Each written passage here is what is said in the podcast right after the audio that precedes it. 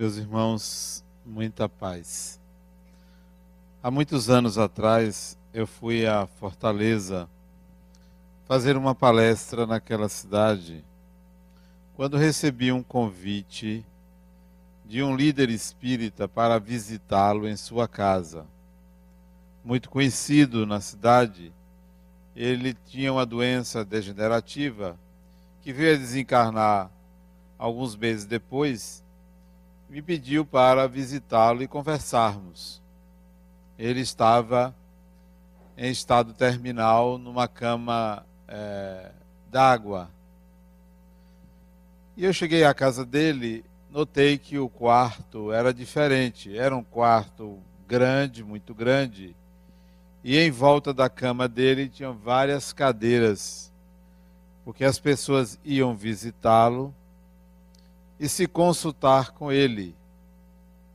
Ele ainda conseguia falar, mas não movia nenhuma parte do corpo a não ser a face.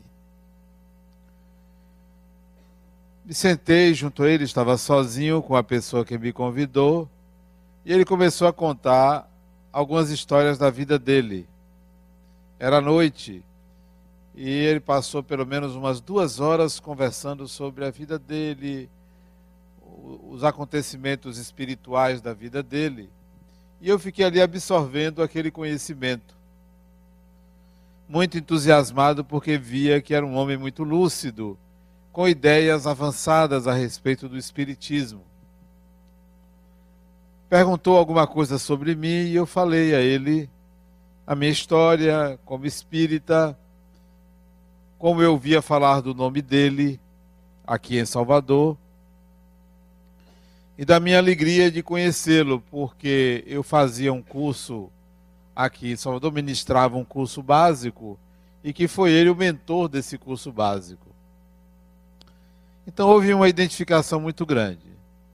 Já à tarde da noite, eu querendo voltar para o hotel, ele me disse assim: Adenal, antes de você ir embora, eu queria ler para você um escrito que eu fiz. São dez expectativas que eu tenho para a humanidade. O que eu gostaria de assistir, o que eu gostaria de ver, o que eu gostaria que acontecesse. Eu fiquei interessado o que é que ele tinha de expectativas para a humanidade. E leu para mim, eu achei interessante o que ele queria, o que ele desejava, né? O que ele esperava que a sociedade se transformasse. Foi muito interessante. Muito interessante, eu nunca esqueci. O nome dele é Bem-vindo, Bem-vindo Melo. Ele era da Receita Federal e teve uma doença chamada esclerose lateral amiotrófica e veio a desencarnar depois de alguns anos, fez vários tratamentos sem sucesso, veio a desencarnar, como é da vida, todos nós desencarnamos. Quando ele me falou isso, eu me lembrei, já no hotel, que anos antes, na década de 80, isso foi na década de 90 que eu o conheci. Anos antes, na década de 80, eu morava ali na Maralina, inflamado pelos ideais espíritas, entusiasmado tanto quanto hoje, muito entusiasmado. Numa noite eu saí do corpo e um espírito me convidou para conhecer um outro local, um outro orbe, um outro planeta, junto com outros companheiros, onde eu ia conhecer uma sociedade de espíritos felizes. Uma sociedade numerosa, grande, um planeta mais adiantado do que a Terra. E fui. Uma viagem até certo ponto longa. Chegamos àquele local, então eu pude percorrer as ruas, conhecer pessoas e saber como aquela sociedade se organizava o que Bem-vindo queria funcionava em outro local, não aqui, não entre nós. Nós ainda estamos muito aquém de uma sociedade como aquela. Mas, vez por outra, você vê indivíduos se reportando a uma sociedade harmônica, a uma sociedade feliz, a uma sociedade onde não existem, por exemplo, religiões. Não há necessidade, porque a conexão profunda da criatura com o Criador dispensa qualquer manifestação temporária, limitada, exterior. Será possível que a gente consiga enxergar isso? Não é uma questão de diversidade não é uma questão de respeito às religiões, como nós pregamos. Que respeito às religiões é um estágio de evolução, mas há um estágio mais adiantado, onde não há necessidade de religiões, porque todos enxergam de uma forma peculiar a divindade, sem a necessidade de manifestações exteriores, ou credo, ou rituais, ou qualquer tipo de diferença de percepção do que é Deus. Será que a gente conseguiria enxergar uma sociedade onde se mantivesse a singularidade de cada espírito, a singularidade, isto é, a diversidade de cada espírito, mas que fosse banido ou não existisse mais o egoísmo, o apego, o orgulho, a vaidade. Seria possível a gente estabelecer uma relação com pessoas que todas estivessem nessa condição? Seria muito bom. Por enquanto, nós pregamos o respeito ao outro, às diferenças, no sistema de adaptação. Mas que tal ir mais além e enxergar as pessoas de uma forma a que nada no outro me agredisse e nada de mim agredisse o outro. Que não precisasse haver tolerância, porque a necessidade de tolerância identifica uma inferioridade. Se você precisa tolerar alguém, é porque você demonstra uma inferioridade. É como a mágoa. Quem tem mágoa dá um atestado de inferioridade pessoal. Né? Então, se você precisa tolerar alguém, você dá um atestado de inferioridade pessoal. Se você precisa, de alguma maneira, perdoar alguém, é porque você se magoou. Portanto, dá um atestado de inferioridade. Que tal uma sociedade que você não precisa perdoar ninguém, nem tolerar? É como ter paciência. Precisar ter paciência com alguém significa que você é impaciente.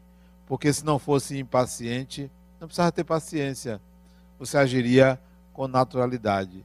Que tal uma sociedade onde as pessoas naturalmente fossem como elas são, sem precisar nenhum artifício, nenhum mecanismo de ajuste, onde a cooperação, o compartilhamento, o companheirismo, a satisfação em estar com fosse unânime, não seria bom.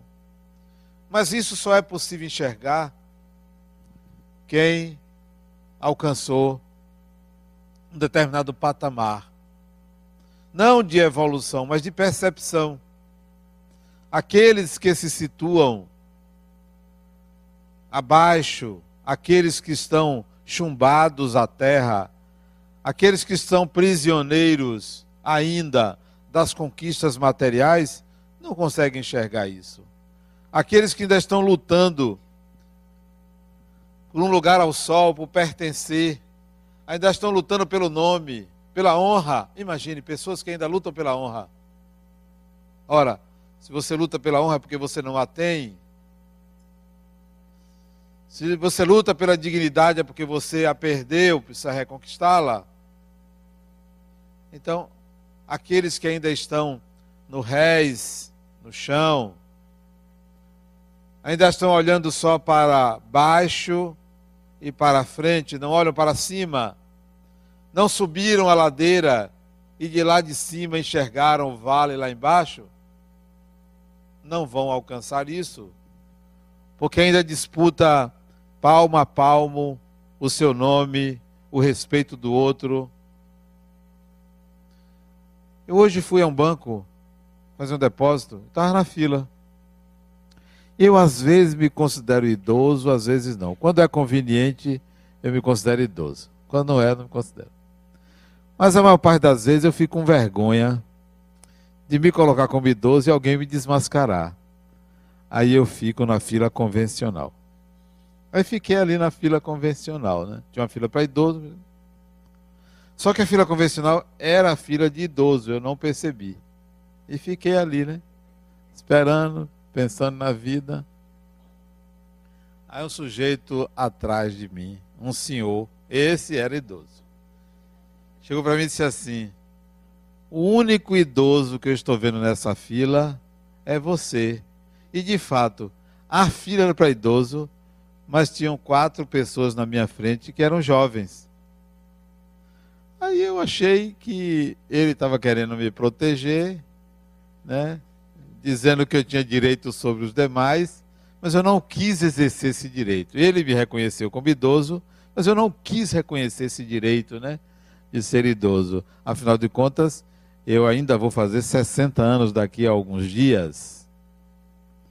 Então, ainda não sou idoso. Aí a pessoa que estava na minha frente disse, não, mas essa filha aqui, ela se. Ela achou que deveria se defender do que ele disse, né? Mas essa fila aqui é para todos os caixas, não é só para idoso. Disse, não, mas ah, vocês estão em frente do caixa de idoso. Aí eles dois começaram a, a conversar. E eu fiquei ali aguardando o desfecho daquilo, né? para onde é que eu ia, né? Se eu ia, eu tinha um, um, alguém me defendendo e alguém se defendendo. Aí ela disse assim: Eu conheço você lá do Harmonia, não é? Pode passar. Então, ser do Harmonia é uma credencial, né? Você está num lugar bem alto, né? É do Harmonia. E ele disse assim para mim, porque eu não tinha olhado para ele, né? Eu fiquei ali na fila sem saber o que, que, ia que, que iam fazer comigo. Aí ele disse: Eu também já fiz parte lá do Harmonia. Eu estou falando assim com intimidade para você, porque eu já assisti suas palestras lá, já fiz curso básico lá. Por isso que eu estou lhe defendendo, para você ir passar na frente dessas pessoas. Então, pertencer à harmonia é estar lá em cima, é estar com Deus, é chegar no lugar mais alto e enxergar a plebe lá embaixo, né? E tanto isso foi verdade que os outros, constrangidos pela conversa, me deram passagem e eu aproveitei e fui na frente. Não? Aí ela disse assim: Não vai contar isso na sua palestra, deixe comigo. Não se preocupe, como que diz? Não se preocupe que eu vou contar. Eu digo isso para vocês perceberem que é preciso que vocês subam. Subam do vale. Subam a ladeira. Não, não fiquem embaixo. Nós todos devemos subir a ladeira. E subir a ladeira não é necessariamente ser um espírito elevado, e, por favor, acabem com o julgamento moral a respeito de si, de ser bom ou ser mal. Acabem com isso. Não é isto. Não é disso que eu estou falando. Porque se forem para o julgamento moral, não passa ninguém. Não passa ninguém, porque é uma exigência muito grande da civilização em relação à moralidade das pessoas. Não passa ninguém. Então não vamos por aí. Se trata de uma percepção. Subir a ladeira, estar acima não é uma condição de superioridade moral sobre as pessoas. Não é se tratar de um espírito iluminado ou superior. É uma condição de percepção. Subam da seguinte maneira: Ele que estava atrás de mim, eu conhecia aquele rosto, acho que eu já tinha visto aqui. Embora não seja bom de fisionomia, mas eu acho que já tinha visto aqui. Ele disse assim: Eu fiz o curso básico, eu fiz a ULI, eu comecei a ULI. A ULI é a Universidade Livre do Espírito, onde a tônica da ULI, desta casa, a tônica da minha fala é: perceba-se espírito. E é esse convite que eu chamo a vocês. Perceba que você é um espírito. Você vai sair do solo. Você vai sair do chão. Você vai enxergar acima, de cima, não em superioridade às pessoas, mas um lugar privilegiado onde é possível se ver e ver o outro, e ver a vida, enxergar a vida. Então, vamos ascender sem um julgamento moral, sem aquela luta diária para fazer coisas e aplacar a consciência culpada com atitudes que começam aqui e terminam ali, e são intermináveis, repetitivas, e você nunca sai dessa roda viva. Ah, mas eu fiz isso, eu fiz caridade, eu fiz aquilo. Não se trata de fazer, mas de perceber-se. Percebam, percebam-se. É o maior legado que você pode ter, ou receber, ou deixar, é essa condição de se perceber e passar essa percepção para o outro, ó. Isso é espírito. No meio da ladeira tem uma entrada direita, iluminada, que você pode entrar, porque você vai dar em outra ladeira, porque o universo sempre nos convida para o mais alto, para subir, para ver acima. Nós não fomos criados para descer ladeira abaixo para estar no fundo do poço, para estar numa condição de não viver. Nós fomos criados para viver, para se desenvolver, para crescer, para ir adiante, para entrar em contato com algo muito melhor do que o hoje, e que é improvável que alguém saiba como estará o ser humano daqui a 500 anos. Improvável. o que nos espera é muito melhor. Por que se entregar? Por que se entregar? Ao sofrimento, ao derrotismo, à vitimização. Só os que não enxergam ladeira acima. Só os que vivem ali, prisioneiros de uma visão restrita, limitada. Quando eu vejo duas pessoas discutindo religião, eu digo: que pena, que pena. Cada um defendendo seus argumentos. Que pena. Discutir religião é melhor discutir futebol. Futebol vale a pena. Eu até discuto, porque inegavelmente meu time é o melhor. Isso é claro. Né? nem precisa nem dizer qual é, vocês todos sabem, né? Nem é esse aqui, é outro. Né? É o melhor. Né? Não, religião não se discute. Quem discute religião é quem não está convencido. Se eu quero convencer uma pessoa, eu não estou convencido. Se eu não quero convencer a pessoa e a pessoa me pede para explicar, bom, eu posso fazer isso. Mas quem não quer ser convencido, quem não quer aprender, eu não vou perder tempo. Se alguém fala mal de espiritismo na minha frente, eu respeito. Não vou sair em defesa. Não vou. Se me perguntar o que é, eu digo. Se não me perguntar, eu não digo. Porque é perda de tempo. É absoluta perda de tempo você discutir algo que só traz fanatismo, fundamentalismo, dissensão, prejuízo para a personalidade. Lamento quando a pessoa me diz assim, Adenauer, tem não sei quantos anos que eu estou em depressão. Lamento. Coitado dessa pessoa, não percebe o círculo vicioso em que entrou, o labirinto em que entrou. Como a pessoa passa um ano, cinco anos em depressão, por quê? Por quê? Ah, porque minha mãe morreu. Sim, criatura, sua mãe morreu, você está em depressão porque sua mãe morreu. Isso lá é motivo. Dez anos em depressão porque o marido deixou. Veja, tem sentido. Fuga. Continua no solo. Não se percebe espírito. Por quê? Porque, criatura, a vida é sua. Não pertence a outra pessoa. Não é de seu ex-marido, não é de sua mãe, não é de ninguém, ela é sua. Se você continuar assim, é por uma escolha pessoal. Aí vai para o médico. Quando vai? E ele prescreve um comprimido para tirar você da depressão.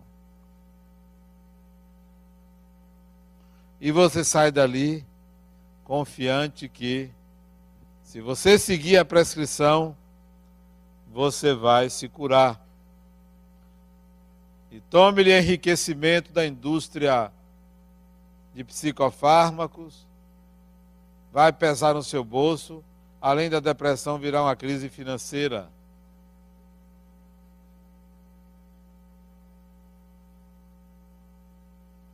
Então eu lamento ver pessoas, por nada, transformar uma formiga num elefante. E algumas ainda queixam os espíritos, não é um obsessor. Uma me perguntou outro dia, Adenal, meu marido me disse que é um espírito que está fazendo isso comigo. Olha o interesse dele. Mandar a mulher dele para o centro espírita para ficar livre de noite, né? Eu disse, criatura, isso não tem nada de espírito. Isso é você fugindo de você mesma. Como foge de si mesma? A depressão, que eu chamei de alquimia do amor, a depressão é uma fuga, é um acovardamento do espírito em relação ao viver. É um processo de vitimização. Ah, mas você não sabe o que é depressão. Você nunca sentiu. Poxa, então eu, eu para saber eu tenho que sentir? É? Quer dizer que eu para saber o que é um câncer, eu tenho que ter um câncer, para saber o que é isso, eu tenho que passar. Não, ainda bem que é seu, não é meu. É seu, cada um com seu mal. Eu tenho o meu. Você quer o meu? Não queira meu mal. Não. É fuga, você está fugindo. Por que alquimia do amor? Porque nós somos seres, somos usinas fabricantes de amor. Todo ser humano tem um chakra cardíaco que é no centro do seu corpo espiritual, que exala amor. Só que você tem uma vida tão mental e tão básica que você usa a energia para os chakras menores ou para a racionalização. E o amor fica ali à espera de movimento. Nós somos seres criados para o amor não fazemos isso. Ficamos querendo o amor dos outros, mas não ofertamos. E quando ofertamos é querendo troca, é por interesse. Não sabemos dar. Só queremos receber. Há quem dê e dê em demasia porque não sabe dar, também adoece. Então, alquimia, porque a palavra quer dizer mistura, química, transformação nós pegamos esse amor que deveria ser para a vida e usamos para dentro. num processo egóico chamado depressão. Precisamos entender que a depressão é um processo de fuga, cuja solução nunca estará num comprimido, nunca. Nem tome. Me perdoem os psiquiatras, é perda de tempo. Perda de tempo, não resolve. Absolutamente não resolve. Estava assistindo o um noticiário e o sujeito falando assim: que na cidade, num bairro, tinha uma rua que tinha um, uma quadrilha de traficantes. E que o do outro lado da rua era outra quadrilha de traficantes. E eles brigavam. E que se matavam uns aos outros. E que ele, isso o jornalista falando, o repórter e o policial dizendo: Eu não vou me envolver nisso, eles que se matem. E eu fiquei pensando: de onde vem isso? De quem é a responsabilidade por isso? Por eles se matarem? Os traficantes? É do viciado? É, a responsabilidade é do viciado. É ele que alimenta. Quem é o viciado? Classe média, classe média alta. Somos nós que fomentamos isso. Onde está a solução? A polícia vai querer melhorar seu aparelhamento, o Estado vai querer é, mais verbas, postos para isso, repressão e uma série de medidas externas mas o problema está na base, a falta de sentido para a vida que faz o indivíduo buscar o entorpecimento dos sentidos, que é a droga. Ele busca isso. Por que, que ele busca? Por que você busca entorpecer os sentidos? Porque você não se percebe espírito. Porque eu me percebendo espírito, eu vejo que a, a perda de tempo que é eu ficar fumando baseado, cheirando cocaína ou qualquer outra, outro entorpecimento perder meu tempo. Para quê? Para um prazer imediato? Eu não sou bobo. Mas há quem esteja nesse estágio, lá embaixo, no pé da ladeira. Não encontrou um sentido para a vida. Então é a falta de um sentido para a vida que leva o ser humano a cometer tantos equívocos, tantos equívocos. Eu estava assistindo um filme hoje de tarde. Assisti uns três filmes hoje. Faço nada quinta-feira de tarde. Nada, nada. Nada. Fui buscar meu neto na escola. Estava enjoadinho porque estava com sono. Babá dele deu um banho. Dei que eu vou botar ele para dormir. Botei ele deitado na minha cama, dormiu. Eu fiquei ali assistindo o filme.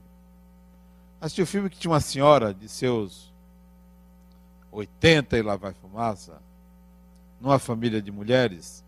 Tinha ela, a filha e a neta. A neta começa a namorar, a filha divorciada atrás de um pretendente que ela encontrou em frente de uma máquina de refrigerante. E a velha lá sem saber o que era da vida dela. Aí ela foi para o banheiro a senhora. E a menina queria usar o banheiro. Aí ela percebeu que a menina queria usar o banheiro, abriu a porta e disse, minha neta, pode entrar, não me incomoda não. Pode entrar, pode usar também. E a neta entrou. E a neta foi escovar os dentes. E a neta começou a sentir um cheiro. Quando viu, a avó estava fumando baseado, né? 80 era... Minha avó, minha filha, isso é incenso, estou queimando incenso. brincadeiras à parte, as pessoas que usam drogas ficam brincando, brincando, brincando com a própria vida, perdendo tempo, como essa senhora. E, e elas foram para um jantar e a senhora foi chapada. Né? Falou tanta besteira. Foi servido para ela um galeto, né? Ah, disse assim: Isso aqui me lembra um pintinho que eu tinha. Falou tanta besteira. Eu disse: É assim que o ser humano se comporta, usando drogas lícitas ou ilícitas. Perde a noção de realidade. E a noção de realidade para mim é a percepção de ser espírito. Essa é a realidade. Tudo mais decorre disso. Tudo mais. Tudo, tudo faz sentido quando você se percebe espírito. Aí você pode fazer escolhas mais adequadas, mais pertinentes. Você pode adiar escolhas. Não, isso eu não quero agora. Você pode até cometer equívocos. Não, isso eu quero fazer. Eu assumo esse.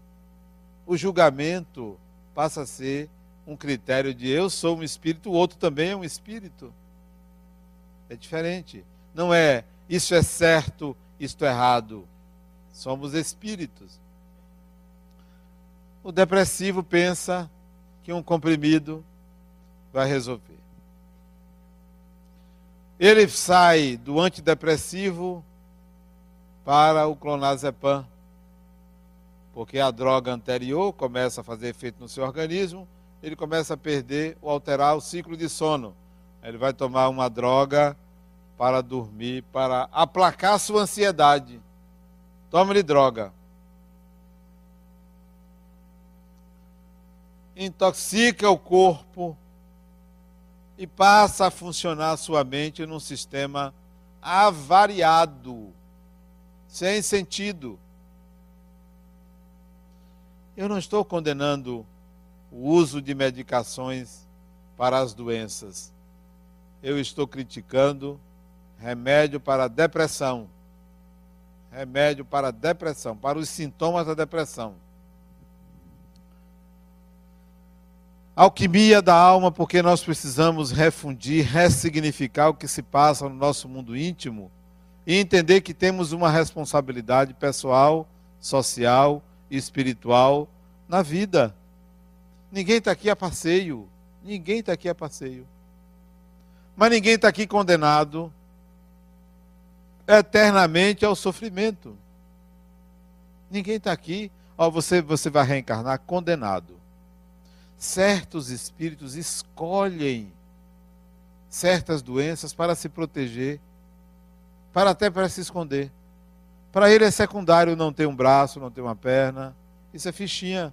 Sabem que aquilo é temporário. Mas para outros é um sofrimento.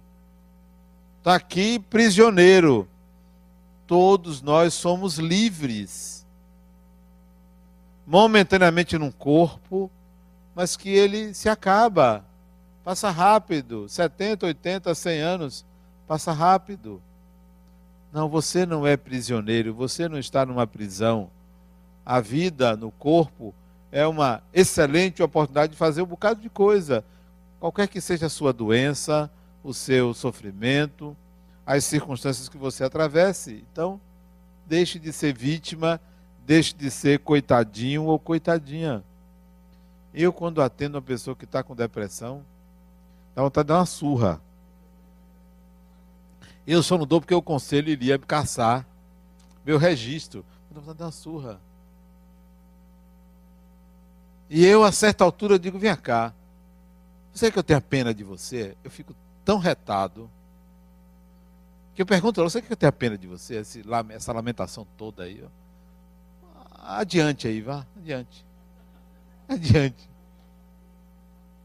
Ora, ah, porque fulano fez isso comigo, cicano, porque meu marido, geralmente assim, meu marido me deixou, me traiu, geralmente tem esses negócios assim. Sabe?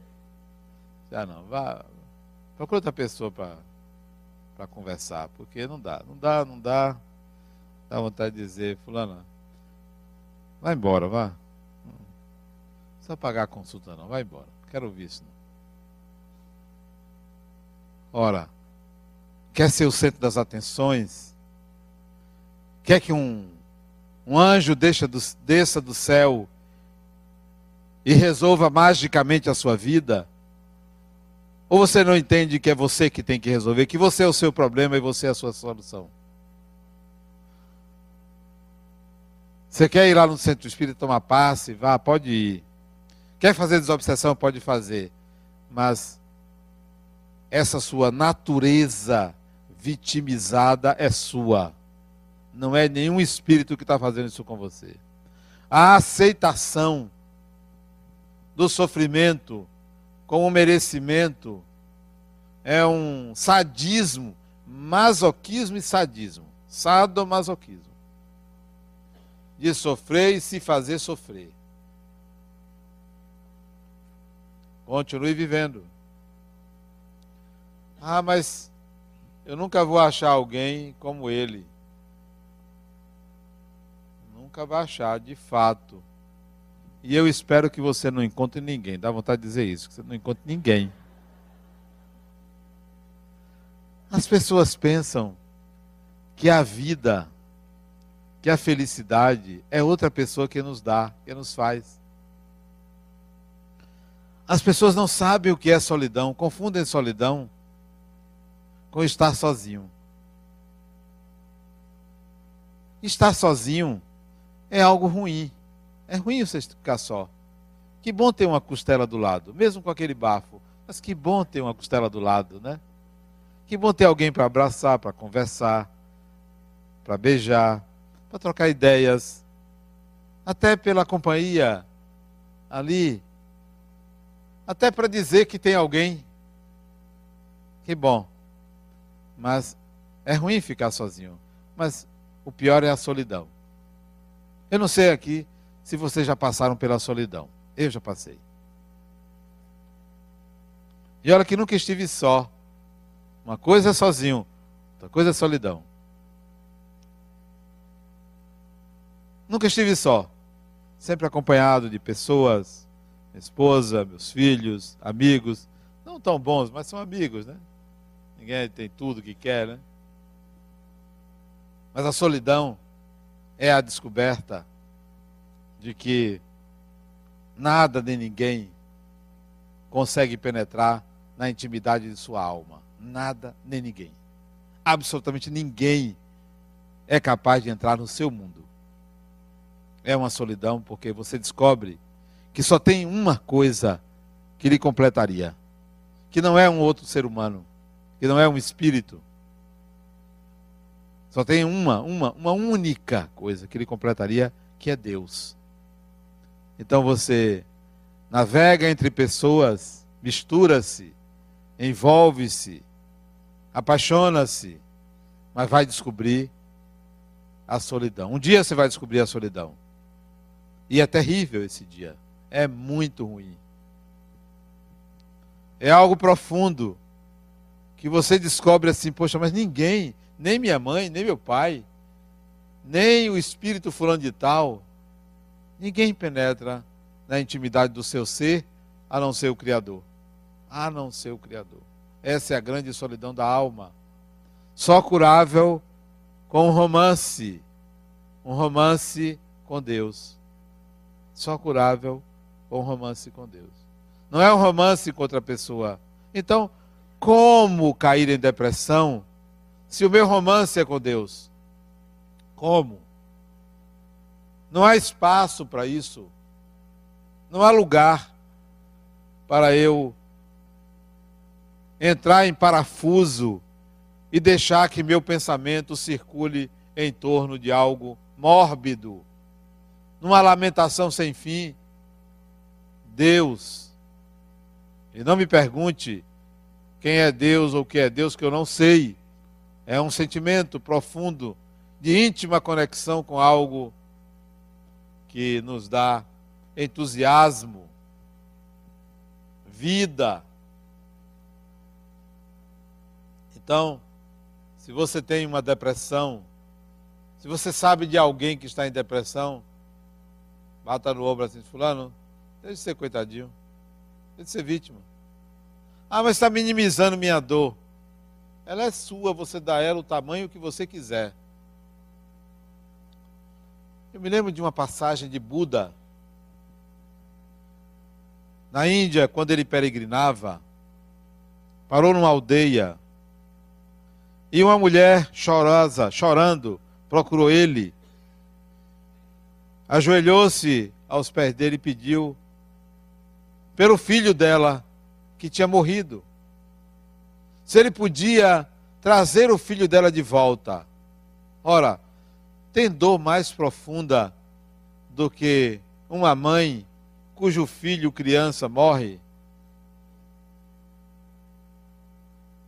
E ele disse: Eu trarei seu filho de volta. Se, se você me trouxer aqui alguém em cuja família nunca morreu ninguém, traga.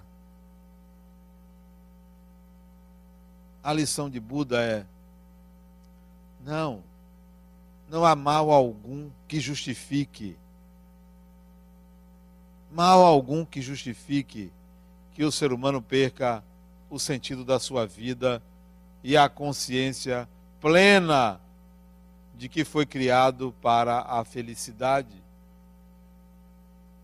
Eu posso ficar triste com um acontecimento, eu posso chorar por algo, eu posso lamentar, eu posso até sofrer por alguma coisa, mas isso tem um limite. Isso tem um espaço dentro de mim limitado. Eu não vou dar lugar eternamente a aquele pensamento. Ah, Denal, como é que tira da cabeça? Primeiro que se entrou, pode sair. Não entrou? Pode sair. Como é que eu tiro? Como é que eu posso esquecer que meu marido me traiu? Olha a queixa dela, né? Só como exemplo. Como é que eu posso esquecer? Criatura, você não tem que esquecer disso. O erro é você querer esquecer disso. Nunca esqueça de nada. O seu problema não é se lembrar disso. É se esquecer de você. É não olhar para você e sabe o que é que há em você quando você fica se lembrando que foi traída? É que você não o amava, não ama. Você gostava de ser amada. Quando deixou de ser amada, você perdeu o norte. Porque se amasse, diria: vá com Deus Seja feliz. Mas você era amada. Há uma diferença muito grande de amar e gostar do amor. E gostar de ser amada. Ou amado. A alquimia que a gente deve fazer é a ressignificação de uma série de conceitos e ideias autodestrutivas. O maior inimigo dorme com você, mora com você, é você mesmo. Não é outra pessoa. As outras pessoas nós projetamos. O inimigo que a gente não aceita, não abriga, se case com o seu inimigo. Essa parte de você negligenciada, expurgada, rejeitada, mas constantemente alimentada por você. Quantas pessoas se automedicam? Se automedicam. Tem um probleminha, joga um comprimido para dentro. Tem lá o seu, como disse, clonazepam de reserva. Tem lá, eu tenho na minha bolsa, ó. Tá ali. Qualquer coisa eu. E vai sempre assim são mágicos, são pessoas que querem mágicas. Suporte em frente a você. É você que está clamando por um olhar, por um respeito, por um lugar. A outra vez chegou para mim e disse: Adenauer, porque para você as coisas são muito simples. É tudo simples. Tudo é fácil. Não, não é fácil, não. Nem é tudo simples, porque eu vejo as coisas de uma forma complexa, mas há toda uma proposta de facilitar a vida do outro e a minha. Toda uma proposta, ó. Todo um projeto. Quanto mais eu puder facilitar a vida de uma pessoa, eu vou facilitar. O outro chegou para mim e disse: Adenal, como é que eu educo minha filha? Minha filha tem dois anos, já estou vendo. Dois anos. Já estou vendo um espírito que vai me dar trabalho. Dois aninhos da menina. Já estou vendo. Eu vou botar ela nos eixos. Vou educá-la como espírita. Eu pensei assim, coitada, coitado desse espírito na mão desse pai. Né?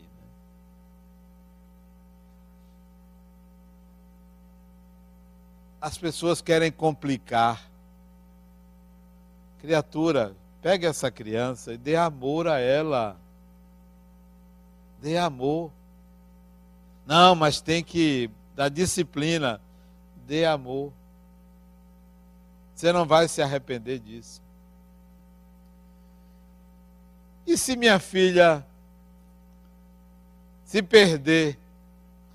É porque ela já era perdida, criatura. Já era perdida. Dê amor.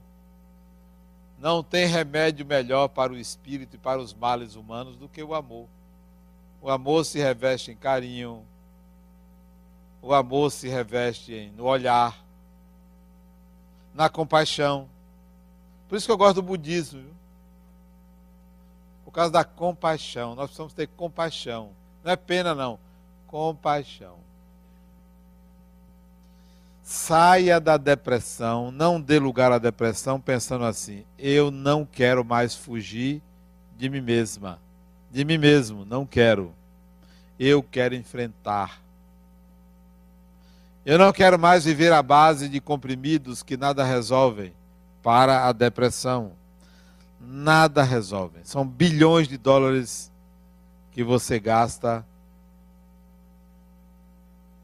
para atender a um processo mágico de querer se curar. Enfrente de cara o seu problema. Tá ruim, pode ficar pior. Pode ficar pior. Não espere mágica. Não espere salvação. Todo o processo de transformação deve ser baseado na experiência. Não é uma decisão. Eu quero. Vá viver experiências. Está triste porque desencarnou alguém da sua família e você está com medo de entrar em depressão? Vá consolar outras pessoas que têm o mesmo problema. Vá, deixe de ser egoísta o depressivo é egocêntrico em excesso. Separou-se porque ele fez isso ou fez aquilo. Elogie as qualidades dele. Não saia atirando como ele fez. Seja superior, seja maior. Enfrente dessa forma. Tá com uma crise financeira e você está deprimido porque não tem dinheiro, se divide um pouquinho mais, toma um empréstimo. É, se divide mais. Pegue esse dinheiro, reescalone sua dívida e invista em algo melhor. Enfrente de uma forma diferente. Nós procuramos meios fáceis de resolver sem entender que precisamos nos educar a outra pessoa me perguntou, Adenauer, eu estou muito agressiva com meu marido. Eu não sei como ele está me aguentando. jovem ela, 30 anos. Não sei como ele está me aguentando. Estou agressiva, acordo mal-humorada. Não é TPM, porque é qualquer hora, qualquer dia. O que é que está acontecendo comigo? Eu nunca fui assim. Será que algum espírito? Sempre. Eu sou espírita, sempre pergunta, né? O que é que eu faço? Eu digo, faça como eu faço. Eu também, às vezes, acordo assim. Tem dias que eu tenho vontade de torcer o pescoço de uma pessoa. Tem dias que eu estou aceso, assim. irritado. Sabe o que eu faço? Se o quê? Você faz uma oração. Eu digo, não, eu fizer oração, eu ficar mais irritado ainda. Você toma um passe. Se eu tomar um passe, dá vontade de bater no passista. Não. O que é que você faz? Sabe o que eu faço? Eu, quando percebo que eu estou agitado, que eu estou tenso, que eu estou agressivo, e isso não é pouco, não. Não pense que eu sou bonzinho assim, não. Isso é só aqui em cima, para vocês aceitarem. Vá viver comigo para você ver. Sim, Adenal, o que é que, que, é que você faz? Disse, Calma, criatura, deixe sua agressividade para depois. É aqui não. Você tem que ter paciência, me ouvir. Afinal de contas, eu ainda tenho 50 minutos para lhe dizer.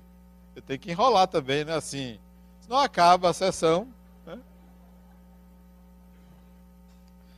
Eu não sei como as pessoas me aguentam como psicólogo. Às vezes, que sessão chata. Eu doido para o negócio terminar. E não acaba. Aí eu entro com um assunto para ver se enrola. Sabe o que é que eu faço, criatura? O que é que você faz quando você está irritado? eu resolvo fazer um projeto antigo que eu guardei, que eu nunca mais peguei. Eu pego a energia da agressividade e vou usar para alguma, algum projeto. Vou arrumar alguma coisa. Eu vou me movimentar, porque senão eu descarrego em alguém. Eu vou pegar um papel e vou escrever uma coisa antiga que eu tinha deixado de lado. Vou usar aquela energia para resolver eu tenho uma relação de coisas pendentes, eu procuro ali uma que está pendente há muito tempo e vou atrás. Eu pego a energia que está sobrando para uma ação antiga que eu tinha que fazer e nunca mais eu fiz. Vou ligar para uma pessoa, cuidar de algo parado, porque eu quero aquela energia em movimento. Depressão é fuga do viver. Cura da depressão viva em frente, machuque-se, sacrifique-se, rale. Não, você não quer. Você não quer sofrer, mas acaba sofrendo. Há que enfrentar. Procure alguém para desabafar, mas não como coitadinho ou coitadinha. Porque o remédio está em você, está numa decisão de enfrentar a si mesmo, porque o problema é seu, é causado por você. E você é a pessoa que deve mais se importar com você. Tem gente que quer que os outros cuidem de si. Eu quero cuidar de mim. Gosto de ser cuidado, mas eu também tenho que cuidar de mim. Porque se eu não cuidar de mim, quem é que vai cuidar? Se eu não cuidar de mim, eu vou desencarnar vou-me embora e as pessoas vão usufruir do que eu deixei. Então eu tenho que cuidar de mim desde agora, antes de ir. Não vou deixar para depois. Tenho que gastar desde agora. Tenho que viver com os amigos desde agora. Tenho que me envolver com as pessoas desde agora. Eu não vou deixar para depois. Só se desenvolve quem se envolve. Quem não se envolve, não se desenvolve. Então, envolva-se, divida a sua vida, divida as circunstâncias que você atravessa. Pelo menos uma pessoa deve saber do fato mais grave da sua vida. Pelo menos uma pessoa deve saber do que você fez de mais errado na vida. Divida com alguém. Não leve nenhum segredo para o túmulo, porque quando chegar lá, você vai ver que todo mundo já sabia. Todo mundo já sabia. Você chega escondido. Está escondendo de quê? Você já sabe disso. Que bobagem, que besteira. Isso é daí da terra mesmo. Todo, ser humano é assim. Então, alivie esse peso. Esse peso que você carrega, alivie. Compartilhando seus equívocos com alguém. Por último, só cresce quem sabe perdoar. Só cresce quem sabe perdoar. Muita paz.